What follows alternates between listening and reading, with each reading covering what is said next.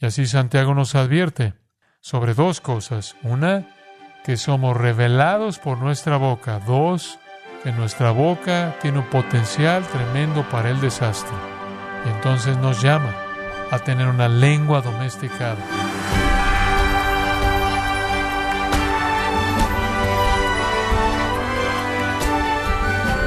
Le damos la bienvenida a su programa Gracias a vosotros con el pastor John MacArthur. Usted dice algo y luego pide disculpas, aduciendo que no es lo que quiso decir. La realidad es que lo que dijo es una indicación clara de lo que está pasando y tiene en su corazón. Lo dijo en serio, pero no quería evidenciarlo. ¿Alguna vez perdió los estribos y dijo algo que supuestamente no quería decir? Bueno, hoy el pastor John MacArthur, en la voz del pastor Luis Contreras, considera el papel de la lengua en el diagnóstico de su salud espiritual en la serie Domando la lengua, aquí en gracia a vosotros. Santiago dice, controla tu lengua y ese es el miembro más pecaminoso en usted. Y si usted controla su lengua, controlará todo lo demás. Debido a la dinámica espiritual que controla, por lo tanto, su lengua controlará todas las batallas espirituales menos fuertes con las otras partes de su naturaleza humana. Entonces, cuando usted aplica los medios de la gracia a la disciplina y santificación de la lengua, cubrirá todas las demás áreas porque la lengua es el líder en el pecado. Usted peca con ella con más frecuencia que con cualquier otra parte de su cuerpo. Puede pecar con su lengua simplemente diciendo algo. Como dije la última vez, no puede hacer todo, pero seguro que puede decir cualquier cosa. Usted peca más fácilmente con su lengua, yo también. Pecamos más fácilmente con nuestra lengua, pecamos más poderosamente con nuestra lengua. En los versículos 2 al 5 simplemente estaba diciendo que la lengua controla. No dijo que eso fuera malo, no dijo que eso fuera bueno, simplemente dijo que la lengua es un miembro controlador. Y luego nota el versículo 6 nuevamente. Dice, la lengua es un fuego y luego esto, un mundo, un sistema, un cosmos de maldad. Es una red que engendra maldad. En segundo lugar, observe cómo esto ahora comienza a expandirse. En segundo lugar, la lengua está puesta entre nuestros miembros como aquello que contamina todo el cuerpo. En sí misma es un sistema de maldad y luego contamina todo el cuerpo. Es como el humo de un fuego, mancha todo lo que no se quema. Y ve en tercer lugar, esto es realmente increíble, se expande nuevamente, y prende fuego a todo el curso de la naturaleza, dice una versión, una mejor traducción, está poniendo tiempo presente en llamas el círculo de la vida. ¿Qué significa eso? El pensamiento se expande. Primero está el sistema de maldad. En segundo lugar, mancha a toda la persona. Ahora se enciende y el griego es la rueda del nacimiento o el círculo de la vida. ¿Qué significa eso? Toda la maquinaria de su vida. No solo lo mancha usted, sino que toca todo lo que usted toca. Afecta toda la maquinaria de su vida. Va más allá del cuerpo para tocar a cada participante en el círculo de su vida. La gente lo conoce usted por su forma de hablar, ¿verdad? Lo conocen usted por su forma de hablar. La lengua llega más allá de su boca para manchar su cuerpo, llega más allá de su cuerpo para tocar toda la red de personas que son tocadas por usted. El chisme, esa cosa repulsiva, los rumores, la calumnia, las acusaciones falsas, las mentiras, el lenguaje malo, pueden manchar y contaminar y destruir a toda una familia, a todo un grupo de personas, una escuela, una iglesia, una comunidad. Y luego habla de un cuarto factor en esto, la declaración más devastadora sobre el peligro de la lengua. Dice finalmente, al final del versículo 6, se enciende por el infierno o en el infierno, tiempo presente. Habitualmente está siendo encendido, por así decirlo, por el infierno. Hombre, qué pensamiento tan vívido, vívido. La palabra aquí infierno es Gehenna, y ese término Gehenna necesita ser explicado. Solo se usa en todo el Nuevo Testamento en los Evangelios con esta única excepción. Esta es la única vez que aparece fuera del Evangelio. Mateo, Marcos y Lucas. El Señor lo usó al menos diez veces, registrado, y siempre usó la palabra Gehenna para referirse al lugar eterno de fuego donde irán las almas condenadas. Y usted puede leer en Mateo y en Lucas las veces que lo usó. Es el lugar donde el fuego nunca se apaga, donde el gusano nunca muere, donde la sed nunca se apaga, es ese lugar eternamente ardiente. Pero ¿qué significa la palabra Gehenna? Se traduce como infierno. Al sudoeste de Jerusalén, me he detenido en el precipicio del monte Sión. Y si ve hacia el sur, y algunos de ustedes han estado allí, ven un valle profundo que desciende directamente desde un acantilado, un valle profundo y bajo, que se conoce como el valle de Inom. Gehenna o Gehenna es el valle de Inom. Es la palabra griega para el hebreo valle de Inom. Gehenna. Gehenna. Ahora, permítame hablarle de ese lugar. En segundo de Reyes 23.10, no es necesario que lo vea, pero en segundo de Reyes 23.10, el rey Josías recuerda que el joven Josías vino y trajo un gran avivamiento trayendo al pueblo de Israel de regreso a Dios. Una de las cosas que hizo fue abolir la idolatría. Una de las formas de idolatría fue el sacrificio humano. Los adoradores de Moloch, M-O-L-O-C, adoraban este ídolo falso al ofrecer a sus hijos en un fuego para ser quemados, literalmente sacrificios humanos.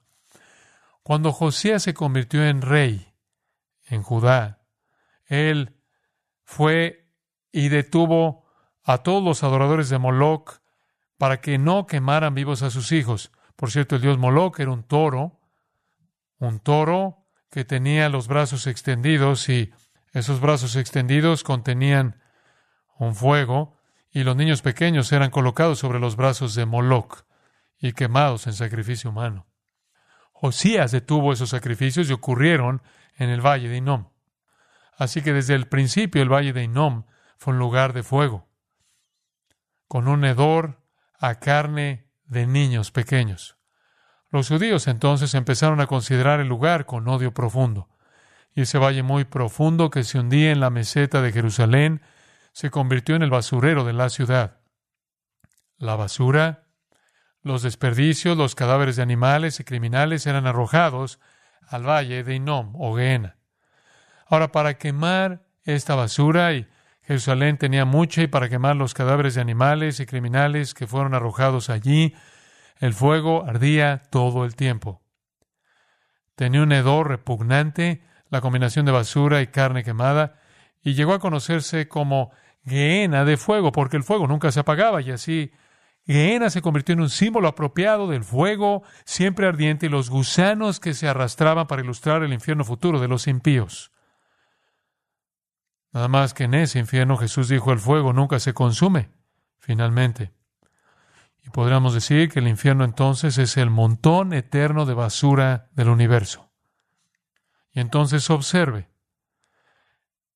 que la lengua es un sistema de maldad en sí misma, pero afecta a toda la persona al escupir su inmundicia y pone su mancha de inmundicia y fuego en toda la maquinaria de la vida de tan gran alcance como la red de la influencia de una persona y lo que comienza todo es incendiado por el infierno mismo. En otras palabras, detrás de todo está Satanás. Esa lengua que usted tiene y que yo tengo es una herramienta de Satanás para contaminar a toda la persona, para corromper todo su círculo de vida, y todo sale directamente del abismo del infierno, y todo lo lleva de regreso al abismo del infierno. Hombre, es una descripción bastante fuerte, ¿no? Qué descripción del peligro de la lengua para corromper, tan peligrosa tan peligrosa. Y no es de extrañarse que Santiago esté tan preocupado porque coloquemos la lengua bajo control para honrar a Dios, debido a su potencial tan tremendo. Recuerda el Salmo 55, 21, donde David dice, los dichos de su boca son más blandos que mantequilla, pero guerra hay en su corazón, suaviza sus palabras más que el aceite, más ellas son espadas desnudas, a veces la lengua es tan sutil que pensamos que tiene buenas intenciones cuando tiene malas intenciones. Debe ser controlada. Y cada creyente se da cuenta de que en su naturaleza caída, en su carne, en su humanidad, todavía queda el poder de la lengua para devastar.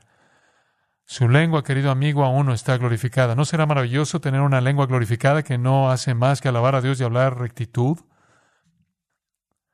Así que debemos controlar la lengua debido a su potencial para condenar, su potencial para controlar y su peligro de corromper. En cuarto lugar, ve usted los versículos 7 y 8, porque toda naturaleza de bestias y de aves y de serpientes y de seres del mar se doma y ha sido domada por la naturaleza humana. Pero ningún hombre puede domar la lengua, que es un mal que no puede ser refrenado, llena de veneno mortal. Ahora lo que está diciendo es que la lengua es indomable, es primitiva en ese sentido, es incivilizada, indisciplinada, humanamente indomable. Por eso es tan peligrosa. Y las lenguas no regeneradas son aún más peligrosas. Y la lengua no se puede domesticar. Y Santiago dice que Dios le dio al hombre el poder de controlar a los animales. Regresa al capítulo 1 de Génesis. E incluso después de la caída, Dios le reiteró a Noé que él podría llevar a todos los animales al arca. Cuando Dios dijo vas a traerlos de dos en dos, Dios le dio a Noé la capacidad de controlar esos animales para asegurarse de que entraran de dos en dos. Y hoy el hombre todavía domina. El hombre todavía es capaz de domesticar animales. Usted ha estado en el circo y ha visto leones domesticados ha visto un tipo meter la cabeza en la boca de un león, ha visto a gente montar orcas. Quiero decir, en la mayoría de los casos, el hombre es capaz de domesticar a los animales salvajes, bestias feroces, grandes y fuertes, las más feroces de ellas, las más letales de ellas. Incluso he visto gente, y usted también, con serpientes arrastrándose sobre ellos, capaces de domesticarlas. Y entonces dice en el versículo 7, toda naturaleza, fusis, toda especie, y luego nombra dos que caminan y vuelan, y él nombra a los que caminan y vuelan, y luego a los que nadan y se arrastran. Los que caminan y vuelan son animales y pájaros, y los que se arrastran y nadan son serpientes y cosas en el mar. Claro que los animales más nobles son los que caminan y vuelan, y los menos nobles son los que nadan y se arrastran. Bestias, esa palabra bestias, trión nunca se usa para los animales domésticos. Pero el hombre puede domesticar a los animales salvajes. Él puede domesticar a los pájaros, y puede domesticar a los reptiles, y puede domesticar a las criaturas del mar. Todos sabemos eso. Todos están domesticados en tiempo presente, sometidos continuamente y han sido a lo largo de la historia del hombre sometidos. Pero nadie puede domar la lengua. Nadie entre los hombres puede domar la lengua. Nadie puede hacerlo. Dunamai, nadie tiene el poder para hacer eso. Incluso en los creyentes, la lengua se sale de su jaula, ¿verdad? No podemos controlarla. Santiago no dice, eh, fíjese en esto, no dice que no puede ser domada, dice que el hombre no puede domarla. Hay una diferencia, ¿lo entiende? No dice que no puede ser domada, dice que el hombre no puede domarla. ¿Quién puede domarla? Dios puede, por su poder. Si el primer pecado registrado después de la caída vino de una lengua indómita, y así fue, en donde Adán culpó a Dios. Entonces el primer acto de la nueva creación y la iglesia fue la domesticación de la lengua. Porque lo primero que sucedió después que vino el Espíritu Santo, cuando todos recibieron, por así decirlo, lenguas de fuego divididas, y todos inmediatamente hablaron las maravillosas obras de Dios, el primer pecado fue un pecado de la lengua, y en el nacimiento de la iglesia, la lengua purificada habló las maravillas de Dios. Pero aquí Santiago dice que la gravedad de la incapacidad del hombre para controlar su lengua salvaje e indómita se debe a que es un mal que no puede ser refrenado. Siempre está lista para estallar, lucha contra la moderación, no quiere que la refrenen. No puede ser refrenado, traduce la misma palabra traducida como inconstante en Santiago 8, acatástaton. Y luego dice que es un veneno maligno, mortal. No solo es como un animal enjaulado, un monstruo de la inconsistencia que quiere escapar de su control, sino que cuando estalla lleva un veneno mortal como la lengua de una serpiente. Romanos 3:13 dice, veneno de áspides hay debajo de sus labios. Recuerda, el Salmo es el 140, versículo 3. Aguzaron su lengua como la serpiente, veneno de áspid hay debajo de sus labios. La lengua es como una serpiente mortal. Escupe veneno mortal. La lengua es un asesino. En el Salmo 64 solo los diez versículos de este salmo. Escucha lo que dicen. Escucha, oh Dios, la voz de mi queja. Guarda mi vida del temor del enemigo. Escóndeme del consejo secreto de los malignos, de la conspiración de los que hacen iniquidad, que afilan como espada su lengua. Eso es afilar. Afilar significa afilar una espada. Que como espada su lengua lanzan cual saeta suya palabra amarga para setear a escondidas al íntegro, los íntegros, los rectos, de repente lo asetean y no temen. Obstinados en su inicuo designio, tratan de esconder los lazos y dicen, ¿quién los ha de ver? inquieren iniquidades, hacen una investigación exacta y el íntimo pensamiento de cada uno de ellos, así como su corazón es profundo. Mas Dios los herirá con saeta, de repente serán sus plagas, sus propias lenguas los harán caer, se espantarán todos los que los vean y continúa desde allí. Dios les va a volver la lengua contra ellos, pero sus lenguas son como flechas, lanzas y espadas. La lengua es un asesino. Usted recuerda que los príncipes de Amón, con boca de serpiente, mentían contra David, acusándolo de hipocresía al honrar a Naas, su rey, y a su hijo Anún. El resultado fue que el rey reunió un ejército de sus propios miles y agregó mercenarios que sumaban treinta mil soldados de a pie, más otros, y los envió a destruir a David debido a esa mentira sin ninguna razón. Y el resultado fue una terrible matanza de 700 aurigas sirios, cuarenta mil jinetes y su comandante, todo por la mentira de un hombre. Usted recuerda que la lengua venenosa de Amán iba a ser la herramienta satánica para el exterminio de los judíos por parte de los medopersas en el libro de Esther, y Dios los salvó a través de Mardoqueo y Esther, y Amán, que lo tramaba todo con su lengua maligna, fue colgado en la horca que había hecho para los judíos. Mucha gente ha muerto debido al veneno mortal de la lengua, incluso nuestro propio Señor. Los que odiaban el Evangelio con una lengua ardiente indujeron en secreto a los hombres a mentir contra Esteban y decir que blasfemaba contra Moisés y contra Dios, e incitaron a la gente con sus palabras y lo apedrearon hasta la muerte, nos dice Hechos capítulo 6. Y cuando Pablo llegó a Jerusalén, en Hechos 21, los judíos de Asia incitaron al pueblo contra él, acusándolo falsamente de traer un gentil al templo, y sacaron a Pablo para matarlo, pero fue rescatado por los romanos mientras intentaban matarlo a golpes. Pasó los siguientes dos años o más en prisión. Y sigue y sigue el poder y el peligro de la lengua. Es un veneno mortal, mortal, un arma mortal, matando la reputación, matando el gozo, matando la paz, matando el amor, matando todo a su paso. Así que la lengua debe ser controlada debido a su potencial para condenar, su poder para controlar, su peligro de corromper y su primitividad para combatir. Lucha contra todo. Finalmente, y esta fue una P muy difícil de encontrar en nuestro bosquejo, la perfidia. Significa traición, significa deslealtad, significa abuso de confianza, abuso deliberado de confianza, significa falta de fe, hipocresía, inconsistencia, duplicidad. La lengua y su perfidia para comprometerse. La lengua es un hipócrita. Oh, es un hipócrita. Diré una cosa una vez y otra cosa en otra ocasión. ¿No es así? ¿No ha sido así? Por supuesto. Observe que la lengua puede ser noble. Versículo 9. Con ella, es decir, con la lengua, bendecimos a Dios y Padre. ¿No es eso maravilloso? Su lengua, mi lengua, puede usarse para bendecir a Dios, incluso el Padre. Esto es muy relevante, por cierto, para los judíos a quienes escribe Santiago, porque cada vez que mencionan el nombre de Dios siempre lo siguen con estas palabras. Bendito sea, bendito sea. Y así con su lengua estaban siempre y siempre bendiciendo a Dios. Tres veces al día tenían que repetir el Shemonés Rey, las 18 oraciones llamadas elogios o bendiciones, y cada una de esas 18 oraciones que decían tres veces al día terminaba con bendito seas, oh Dios, y era costumbre que el judío con su lengua estuviera bendiciendo a Dios todo el tiempo. Los salmos están llenos de tal bendición.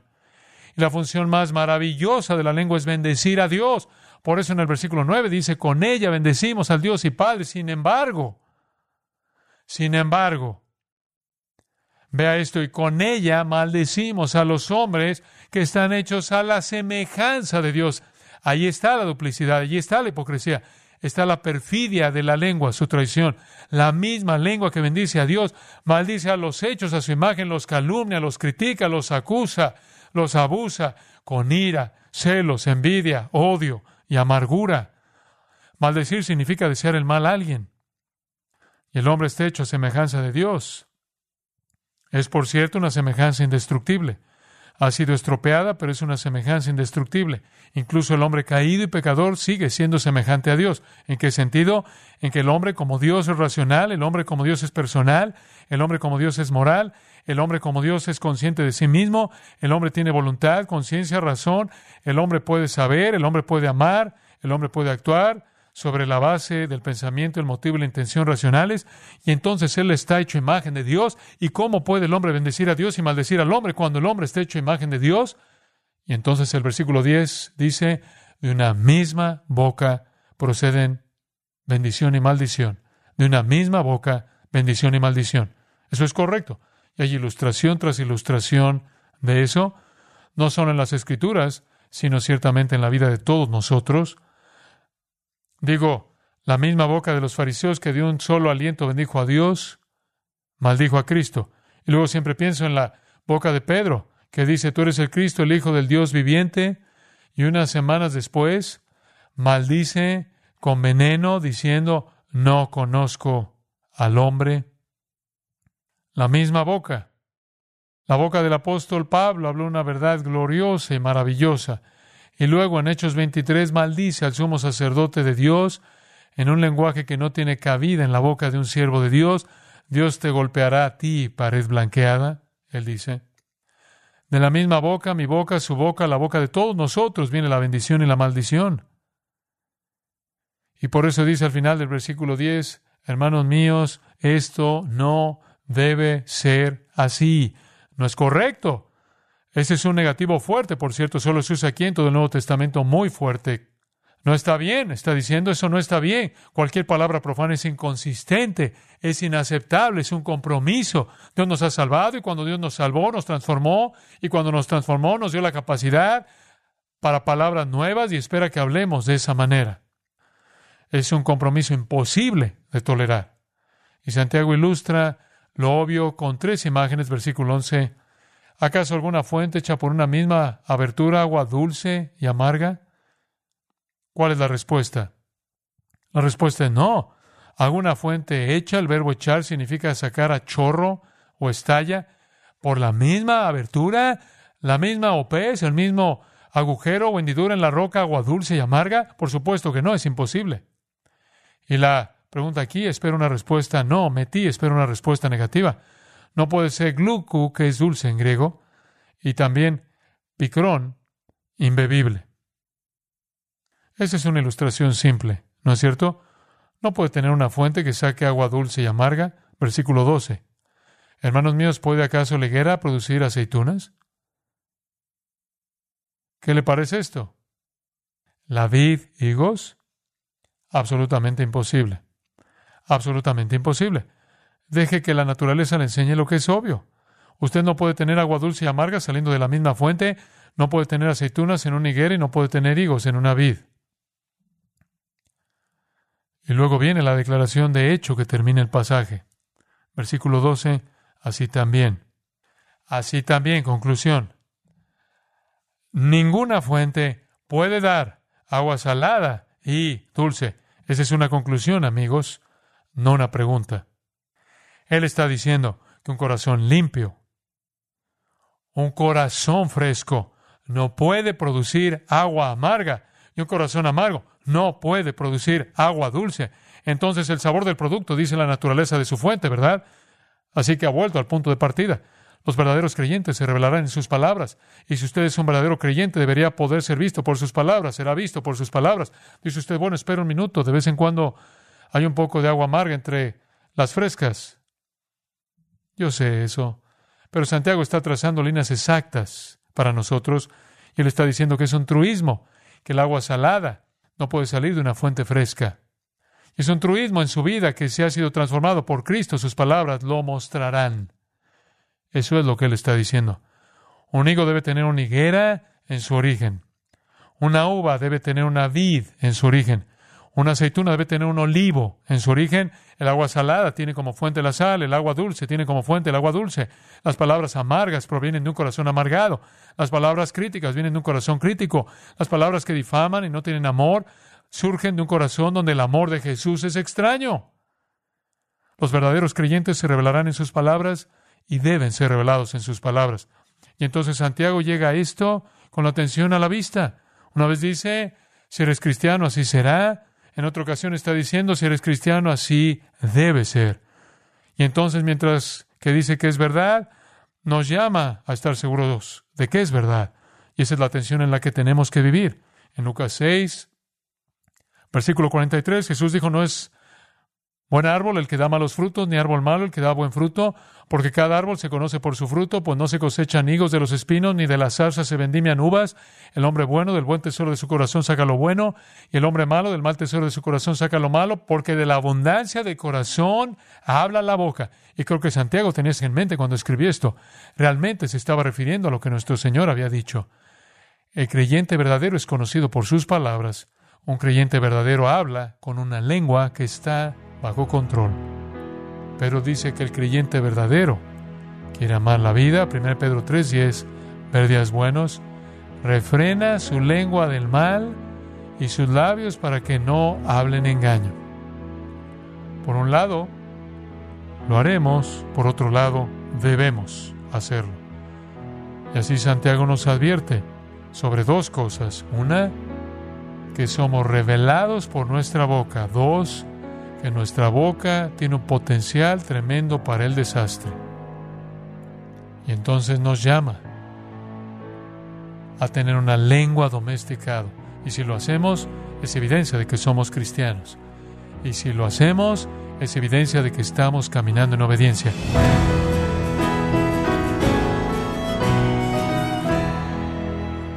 MacArthur concluyó con la amonestación de que la manera en la que reaccionamos cuando decimos algo malo es fundamental para nuestra eficacia en el servicio y las relaciones y para nuestra condición espiritual.